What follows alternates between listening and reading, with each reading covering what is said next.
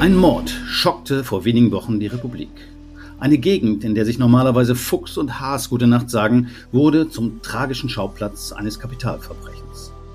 Zwei Wilderer in Rheinland-Pfalz erschossen aus Furcht vor Entdeckung zwei Polizisten. Viele Beobachter rieben sich angesichts der Dimensionen des Falls verwundert die Augen. Wilderei in Deutschland? Ist das nicht eher ein Delikt aus längst vergangenen Zeiten oder findet allenfalls auf fernen Kontinenten statt? Keineswegs. Über das Thema Wilderei und Artenkriminalität klärt uns heute bei Überleben der Wildtierexperte des WWF Moritz Klose auf.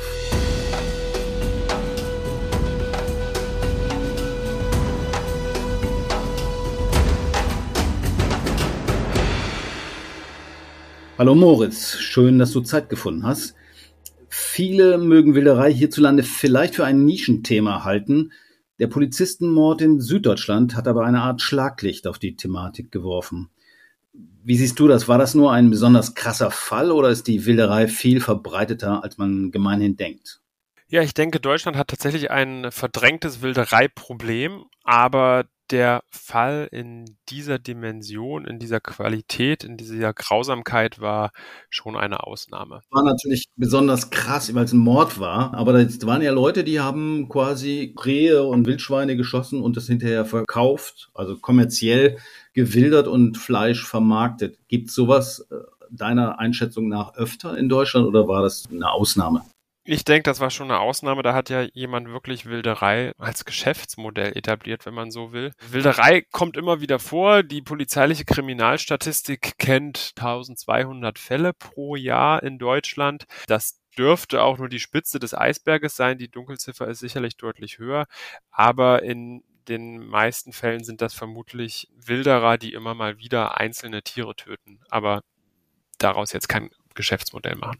Okay, eigentlich hat der Wilderei sogar so was Romantisches. Irgendwie, das war so der, der Wildschütz, da hat man früher sogar Opern drüber geschrieben von zweifelhafter Qualität. Das war sozusagen der rebellische Dorfheld, der mal in den Wald gegangen ist und dem Grafen mal ein paar Rehbraten geklaut hat, sozusagen. Das ist heute wahrscheinlich eher nicht mehr so der Fall, oder wie siehst du es? Ja, ich so denke, dieses Romantische haftet dem Wilderer nicht mehr so sehr an. Woher das kommt, ich denke, das hängt damit zusammen, dass das Jagdrecht in Deutschland was ganz Besonderes ist. Und zwar ist nämlich die Jagd immer an Eigentum gebunden. Das ist jetzt nicht so wie in Amerika, dass man sich eine äh, Lizenz kauft für einen Bären oder einen großen Hirschen und dann einfach äh, losgeht und das Tier schießt. Nein, in Deutschland darf der Grundeigentümer und eigentlich nur der Grundeigentümer auf seiner eigenen Fläche jagen und dieses Jagdrecht auf der eigenen Fläche kann halt verpachtet werden. Also man kann das dann an einen Jäger verpachten. Und ich glaube, dieses romantische Bild hängt damit zusammen, dass dann eben Wilderer früher auf den ja, großen Flächen der Großgrundbesitzer, der Adligen eben gegen deren Eigentumsrecht verstoßen haben und somit im Prinzip sich gegen den Adel, gegen den Großgrundbesitz aufgelehnt haben. Gut, dieses Rebellische hat sicherlich verloren. Andererseits ist natürlich auch die Grenze von Wilderei zu Jagd auch fließend. Also ich meine jetzt gerade, wenn es darum geht, Fleischwilderei. Das heißt also, man geht in den Wald und äh, versucht was zu schießen, was man hinterher auf isst. Das kann ja sowieso nicht jeder. Das heißt also, viele Wilderer sind wahrscheinlich auch Jäger oder haben zumindest einen Jagdschein. Oder sehe ich das falsch? Ja, man braucht natürlich, um ein Tier zu töten, eine Waffe und das sind in den meisten Fällen Schusswaffen, die da zum Einsatz kommen. Und das Waffenrecht in Deutschland ist ja sehr strikt und das heißt, eigentlich dürfen nur Personen, die entweder Sportschützen sind oder einen Jagdschein haben, eben auch Waffen haben. Einem Rehbock wird es ja wahrscheinlich ziemlich egal sein, ob er legal oder illegal erlegt worden ist. Wo ist eigentlich der Unterschied? Ich glaube, die Jäger würden sagen, sich gegen sicherlich verwehren, weil Jagd ist ein bisschen mehr als Wildern, oder? Definitiv, Jagd ist mehr als nur das Tier töten. Man spricht ja immer von der Hege und Pflege des Wildes. Auch im Jagdgesetz ist der Jäger zur Hege verpflichtet. Was bedeutet das? Äh, der Jäger muss dafür Sorge tragen, dass das Wild gesund ist, dass es einen guten, abwechslungsreichen Lebensraum hat. Und letztendlich hat der Jäger auch ja eine große Verantwortung für den Wald. wir sehen das ja in den letzten Jahren, dass unsere Wälder massiv unter Druck sind durch Trockenheit, durch Käfer, durch Schädlinge. Und deshalb ist es wichtig, dass wir einen zukunftsfähigen, starken, gesunden Wald haben. Und äh, dafür ist auch ein gutes Wildtier- oder Wildmanagement wichtig. Denn wenn es zu viele Rehe und Hirsche im Wald gibt, dann fressen die die jungen Triebe der Bäume ab und dann kann der Wald sich nicht selbst verjüngen. Okay, also dieses Wildmanagement, was so ein Jäger eigentlich auch zu tun hat, ob es immer perfekt macht, sei mal dahingestellt, oder so ein Revierbesitzer, das kümmert einen Wilderer wahrscheinlich nicht. Der will vor allen Dingen schnelle Beute. Und er wird wahrscheinlich auch nicht unbedingt immer weitgerecht oder tierschutzgerecht äh, töten. Das heißt, er wird nicht zwei Tage hinterher rennen, wenn er ein Tier angeschossen hat. Und ein Jäger ist dazu verpflichtet, oder? Genau, Tierschutz spielt eine ganz wichtige Rolle bei der Jagd. Also das Tier vor unnötigem Leiden zu bewahren und idealerweise erschießt man dann ein Tier mit einem, einem Blattschuss, dass es also wirklich direkt durch den Schuss getötet wird. Und sollte das mal nicht der Fall sein, dann ist der Jäger natürlich auch dazu verpflichtet, das Tier, man sagt dann nachzusuchen, also zu gucken, wo ist dieses verletzte Tier und das dann eben schnellstmöglich von seinem Leid zu erlösen und zu töten. Okay, wir haben vorhin davon geredet, dass es ungefähr 1000 Fälle im Jahr äh, gibt, die bekannt werden, also von Leuten, die in den Wald gehen zur Fleischbeschaffung und sich da was schießen. Ist das denn auch tatsächlich ein Artenschutzproblem? Weil ich meine, meistens geht es ja wahrscheinlich um Rehe, Schalwild, davon gibt es jede Menge, das sind sogar als Schädlinge für den Wald berüchtigt. Also ein WWF-Thema ist das doch eigentlich nicht, oder? Ja, was die Wilderei von jagdbaren Arten angeht, da machen wir uns jetzt nicht so große Gedanken rum. Es gibt viele Rehe, Hirsche und Wildschweine. Da ist jetzt die Wilderei nicht so das Problem. Wir machen uns eher Sorgen, wenn es um geschützte und auch gefährdete und seltene Arten geht. Und da gibt es tatsächlich eine Reihe von Arten, für die illegale Tötung wirklich ein ernstzunehmender Gefährdungsfaktor ist. Das sind Wölfe, Luchse und vor allen Dingen auch Greifvögel in Deutschland. Okay, aber das ist dann durch die Motivlage eine andere. Da geht es nicht darum, Fleisch zu besorgen zum Eigenbedarf oder zur Vermarktung, sondern das sind ja dann wahrscheinlich eher Leute, die genervt sind von Wölfen, die, was weiß ich, das Wild im Revier scheu machen oder äh, Schäfern, die Angst haben um ihre Herden oder Geflügelzüchter, die es nervt, wenn der Habicht sich mal eine Gans oder ein Huhn oder eine Taube holt. Ja, alles, was du ansprichst, sind Mensch-Wildtier-Konflikte, die dem zugrunde liegen und dann als krasseste Eskalation im Prinzip dann jemand selbst zur Waffe greift und das Recht in die eigene Hand nimmt und dann diese Tiere tötet. Um wie viele Fälle dreht sich? Ich meine, bei Wolf, wie viele gibt es in Deutschland? 500 oder 1000 oder gibt es vielleicht im Jahr 20 gewilderte Wölfe, wenn es dann rauskommt? Bei Luchs sind sicherlich noch weniger, wobei es auch viel weniger Luchse gibt, muss man sagen. Ich weiß nicht, wie viele gibt es in Deutschland? 100? Ja, beim Wolf, seit dem Jahr 2000 kehren die Wölfe von alleine wieder zurück und seitdem wurden 70 Fälle von illegaler Tötung bekannt. Das ist mit Sicherheit äh, die Spitze des Eisberges. Hat vielleicht schon mal jemand gehört, die 3S, Schießen, Schaufeln, Schweigen. Das heißt, die meisten Tiere werden wahrscheinlich einfach getötet und verbuddelt und niemand erfährt etwas davon. Beim Luchs macht uns das Ganze noch mehr Sorgen, weil es wirklich recht wenige Luchse in Deutschland gibt. Die kehren noch früher seit der Wolf zurück nach Deutschland. In den 70er Jahren wurden die ersten hier wieder angesiedelt. Und wir haben aber trotzdem, ja, so rund 200 Luchse nur in Deutschland 50 Jahre nach der Wiederansiedlung. Und wir sehen, dass hier regionale Hotspots gibt, wo Wilderei auf diese Tiere vermutlich wirklich eine Großteil der verschwundenen oder getöteten Tiere erklärt. Bei Luchs und Wolf liegt der Verdacht nahe, dass es wahrscheinlich schon aber auch aus den Kreisen der Jäger äh, kommt, würde ich mal sagen, weil ich wüsste jetzt nicht, wie ich einen Luchs um die Ecke bringen sollte, selbst wenn ich es wollte. Als Städter, sage ich jetzt mal, ohne jetzt irgendwie die Jäger als solche vorverurteilen zu wollen. Ich weiß nicht, wie, wie viel gibt es in Deutschland? 100.000 Jäger oder noch mehr? Es gibt rund 400.000 Jäger in Deutschland. Es gibt Jäger, ich kenne selbst auch Jäger, die freuen sich auch darüber, dass der Wolf Wolf zurück ist, der Luchs zurück ist. Es gibt da sehr positive Beispiele in Rheinland-Pfalz. Der Landesjagdverband unterstützt zum Beispiel dort die Wiederansiedlung von Luchsen. Aber wir sehen eben auch, dass in den Fällen von Wilderei häufig äh, Jagdwaffen zum Einsatz kommen. Das heißt, entweder hat da jemand auf illegale Weise eine Jagdwaffe bekommen oder es sind tatsächlich einzelne Kriminelle aus den Reihen der Jäger, die dann diese Tiere töten. Okay, aber es sind doch relativ wenige Fälle, wenn man jetzt mal sagt, okay, selbst bei Luchs und Wolf, da sind es irgendwie ein paar Dutzend im Jahr. Während bei den Vögeln, bei den Greifvögeln ist doch eine deutlich größere Dimension angenommen hat. Es gibt eine Übersicht vom Komitee gegen den Vogelmord. Die haben mal versucht, äh, Licht in das Datendunkel äh, zu bekommen, denn das äh, Schwierige ist auch in Deutschland, dass so viele Fälle im Dunkeln bleiben, gar nicht aufgedeckt werden und dass die Fälle auch total schlecht dokumentiert sind zum Teil.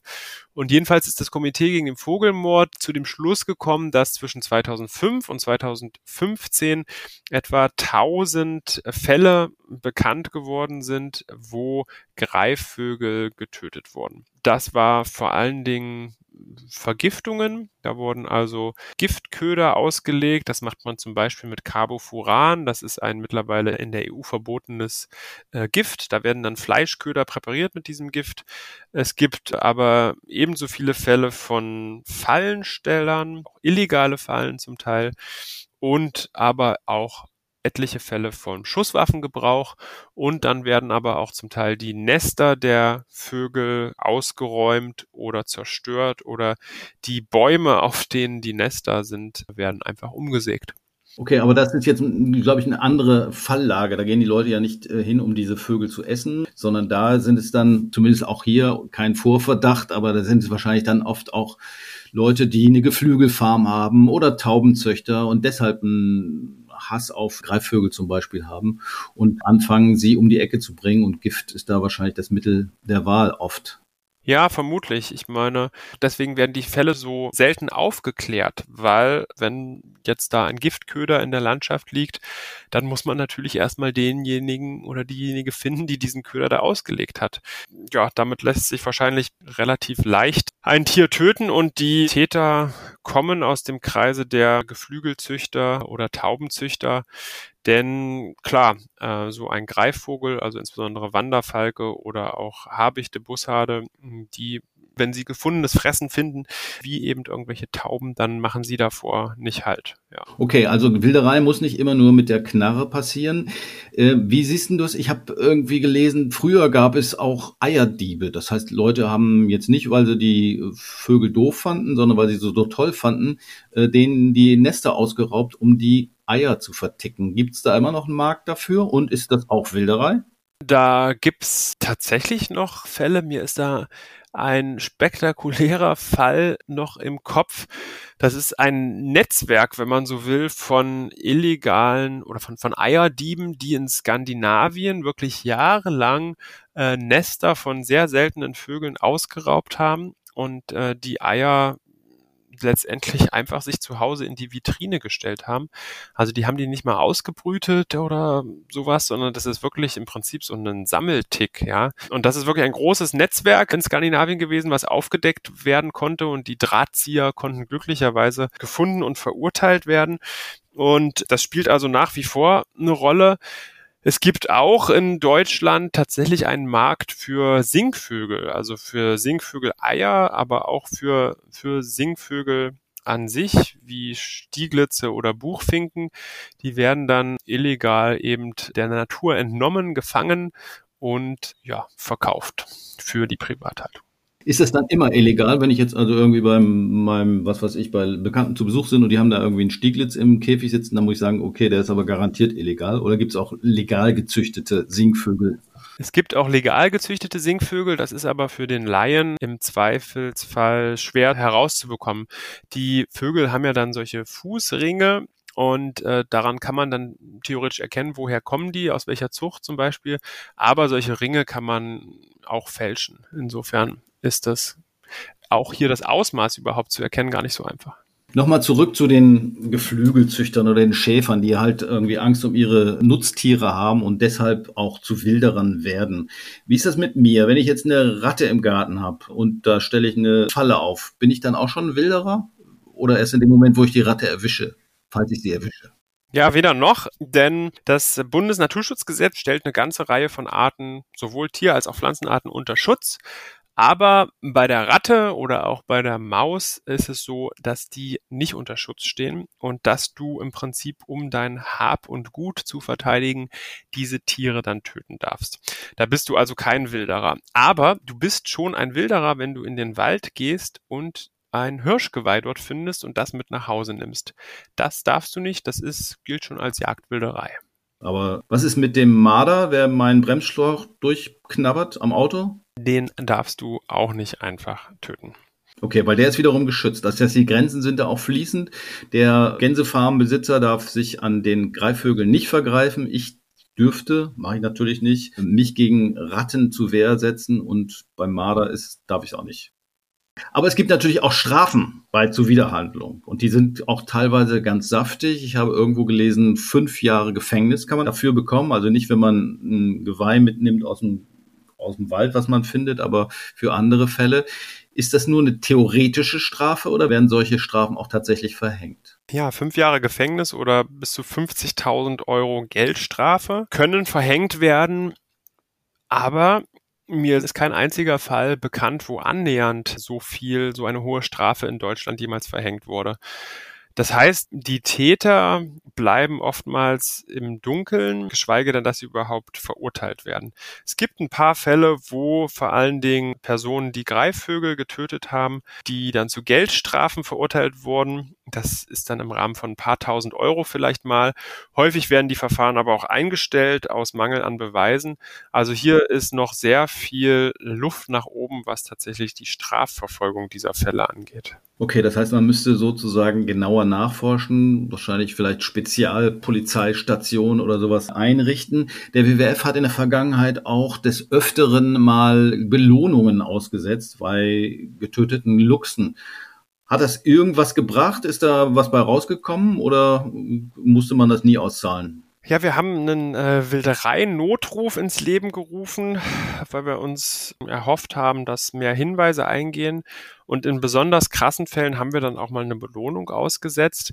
Äh, tatsächlich gab es einen Fall, auch wieder in Bayern, wo sich ein verdeckter Ermittler oder Informant bei uns gemeldet hat. Und der hatte wirklich eine ganze Reihe von ziemlich vielversprechenden Hinweisen, auch äh, Video, Fotodokumenten, wo wir sehr optimistisch waren, dass tatsächlich damit ein Täter dingfest gemacht werden kann. Und der wurde tatsächlich auch in erster Instanz verurteilt, jedoch dann aber in zweiter Instanz wieder äh, freigesprochen. Hier galt halt ja im Zweifel für den Angeklagten, denn die Beweise oder Hinweise haben das Gericht nicht überzeugt. Und da sieht man an diesem Fall, also hier haben wir dann tatsächlich auch eine Belohnung ausgezahlt, ähm, weil der Täter ja zuerst verurteilt worden war. Aber hier sieht man an so einem Fall, wie schwierig es tatsächlich auch ist. Also zum einen die Täter zu ermitteln, dann auch Beweise wirklich zu finden, und zu sichern und dann auch noch den Täter zu verurteilen. Das fängt ja schon dabei an, dass mitunter die Personen, die zuerst am Tatort sind, gar nicht wissen, was haben sie jetzt für ein Tier vor sich, äh, geschweige denn auch eben die Beweise vor Ort richtig sicherzustellen. Ihr habt auch eingerichtet eine Whistleblower-Hotline seit einigen Jahren. Ruft da tatsächlich auch mal jemand an und hat sich das bewährt? Ja, wir haben den Wilderei-Notruf des WWF ins Leben gerufen, bekommen da auch hm, immer mal wieder Anrufe rein oder Meldungen über das Online-Formular. Letztendlich wurde bisher niemand aufgrund dieser Meldungen verurteilt. Das sind häufig tatsächlich Fälle von Jagdwilderei, die da gemeldet werden, also Rehe oder Wildschweine, die illegal getötet wurden oder auch mal Vögel. Bislang, ja, haben wir damit jetzt noch keinen großen Durchbruch erzielen können. Aber natürlich steht die Hotline jederzeit offen. 24 Stunden am Tag kann man da wirklich anonym Hinweise melden. Okay. Moritz, sag nochmal die Nummer da zum Mitschreiben ganz langsam. Also Fair meint, er könne irgendwas beitragen zu dem Thema Wilderei oder hätte irgendwas beobachtet. Der wählt dann bitte die folgende Nummer. Und zwar die 0800 10 20 340. Die 0800 1020 340. Okay, also vielen Dank. Vielleicht klappt das ja. 0810 20 340. So, wir sollten auch noch darüber reden, was muss sich ändern, damit man diesem Problem Herr wird. Also wahrscheinlich muss man die Strafverfolgung verbessern, vielleicht strengere Gesetze, vielleicht aber auch mehr Aufklärung betreiben. Moritz, was würdest du sagen? Was sind so die wichtigsten Maßnahmen? Wir wollen natürlich erst gar nicht, dass es dazu kommt, dass äh, Tiere illegal getötet werden. Deswegen braucht es, glaube ich, eine viel bessere Wildereiprävention. Das heißt, wir müssen mit den Menschen, die vor Ort mit den Tieren leben, äh, die in Nachbarschaft von Wolf, Luchs und Greifvögeln leben und die möglicherweise was gegen diese Tiere haben, mit dem müssen wir viel mehr ins Gespräch kommen. Das heißt, man muss denen auch Geld geben oder denen helfen. Also so ein Schäfer, der braucht dann vielleicht ein, eine Ausbildung noch für einen Hund oder sowas als Schutzhund oder Zäune und solche Geschichten. Ist das auch eine finanzielle Frage? Das ist zum Teil auch eine finanzielle Frage, klar. Also wenn wir an den Wolf denken oder Nutztiere, muss man die Tierhalter besser unterstützen durch finanzielle Mittel, dass sie bessere Zäune haben, mit denen sie ihre Tiere schützen können, aber auch durch Beratung, dass sie wissen, wie können sie diese Zäune aufstellen und am besten auch noch durch Freiwillige, die ihnen helfen, die Zäune aufzustellen und zu kontrollieren. Gesetzgebung ist da auch gefragt oder äh, eher sind die Gesetze da, sie müssen nur angewendet werden? Die Gesetze sind da, wir haben gehört, wie hoch das Strafmaß ist. Hier geht es eher dabei, die ganze Kette der Strafverfolgung zu optimieren. Die Behörden, die Naturschutzbehörden und die Polizeibehörden arbeiten nicht richtig zusammen. Und in der Aus- und Weiterbildung von Polizisten spielt das Thema häufig noch gar keine Rolle. Und auch bei Juristen, also bei Staatsanwälten, bei Richtern, da ist dieses Bewusstsein gar nicht da, dass es sich hierbei um wirklich Straftaten handelt und auch äh, darum, welche Auswirkungen diese Wilderei tatsächlich auf unsere Arten hier in Deutschland hat.